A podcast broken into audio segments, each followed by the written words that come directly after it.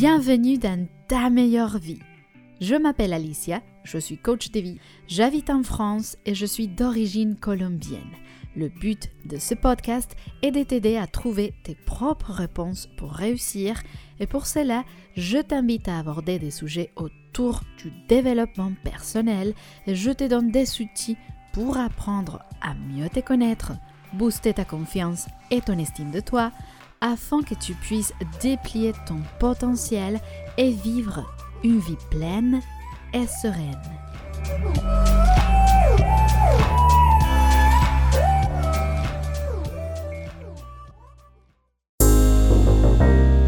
Hola, hola et bienvenue dans un nouvel épisode de Ta meilleure vie. Tu es déterminé à travailler ton dev perso et donc tu veux chercher l'accompagnement d'un coach. Mais qu'est-ce que le coaching? Quels sont ses bienfaits? Est-ce que c'est de la thérapie? Est-ce que c'est juste une mode? Et comment pourrais-tu en profiter au maximum? Peut-être que tu es un peu sceptique encore et tu ne sais pas si le coaching est fait pour toi. Cet épisode va sûrement te clarifier pas mal de choses, alors installe-toi confortablement et je te souhaite une très bonne écoute. Ce qui me plaît le plus dans le coaching, c'est qu'on parle et on s'intéresse vraiment aux autres, à l'autre personne. Oui, le coaching est une méthode basée sur la conversation. Cependant, et contrairement à toute autre conversation, elle a un objectif clair et c'est d'aider, c'est d'aider. Le coaching nous permet de nous améliorer dans différents domaines de notre vie tout en ouvrant notre perspective et en facilitant l'apprentissage.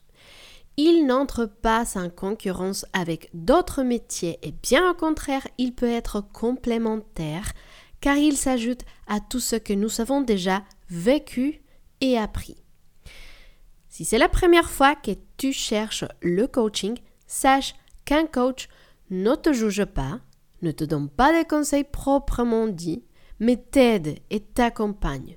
Et bien sûr, te soutient en t'écoutant activement et en te posant des questions, des questions puissantes. Pour cette raison, c'est toi la personne qui mène le processus et cette méthode nécessite ton engagement car seulement toi peux atteindre tes objectifs. Oui, c'est vrai, autour du coaching, il y a pas mal de mythes. Par exemple, certaines personnes disent que le coaching manque de rigueur. Pour être coach, il faut s'entraîner et il faut étudier. Il y a des compétences à perfectionner et d'autres compétences à acquérir. Et comme dans tout autre métier, un coach a constamment besoin de s'améliorer. Toi, tu peux aussi être coach si c'est quelque chose qui te parle, qui te dit. Deuxième mythe, c'est une mode. Le métier de coach existe depuis 25 ans et depuis sa création, il s'est constamment inspiré des différentes disciplines. C'est peut-être pour cela que nous ne pouvons pas non plus la considérer comme une théorie personnelle. Certains peuvent dire euh, c'est juste du conseil. Un coach ne donne pas de conseils. Un coach accompagne la personne avec une écoute active et des questions puissantes qui mènent à l'introspection. C'est le coach qui dirige. Non, c'est toi qui dirige. C'est toi qui mène le processus, mais le coach ne fait que faciliter et accompagner cette introspection. C'est comme de la thérapie. Alors, un psychologue peut également être un coach, mais être un coach ne donne pas le droit d'être un psychologue. Et ici, je veux m'arrêter et souligner que le coaching n'est pas une réponse à tout, mais un moyen d'aider. Donc si toi tu considères que tu as besoin de travailler sur ta santé mentale, la première chose à faire est d'aller voir un professionnel sur le sujet. Voilà, donc on a parlé des mythes, alors parlons des bienfaits du coaching. Le coaching t'aide à bâtir une estime de toi solide et à nourrir ta confiance en toi. On va parler plus en profondeur sur ces sujets dans un autre épisode car c'est quelque chose qui me passionne vraiment. Mais en tout cas, pour que tu puisses avoir une idée, le coaching te donne des ressources pour apprendre à mieux te connaître et t'apprend l'importance de te mettre en priorité. C'est seulement quand on prend soin de nous-mêmes que nous pouvons en prendre soin des autres.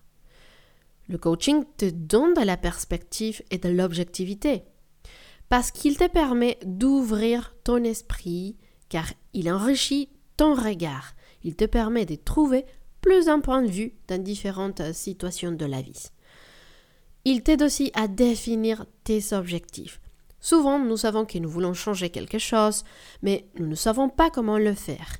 Le coaching se concentre sur ton présent comme point de départ et t'aide à fixer tes objectifs pour atteindre une situation souhaitée. Cette méthode te permet aussi d'identifier tes croyances limitantes.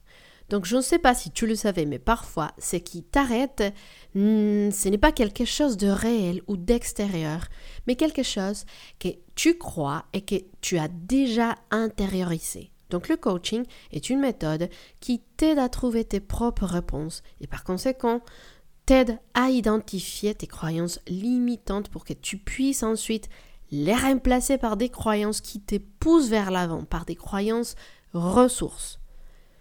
Le coaching te permet aussi une plus grande flexibilité et adaptabilité au changement. Parce que euh, c'est comme ça que tu vas apprendre à tolérer ces petites frustrations qui peuvent t'apporter les défis de la vie et tu vas être capable d'affronter au mieux tout type de changement.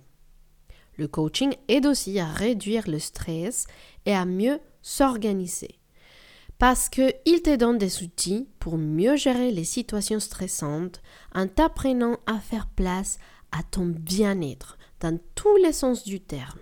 Pour cette raison, le coaching peut être un excellent complément à d'autres types de soutien, par exemple la psychothérapie.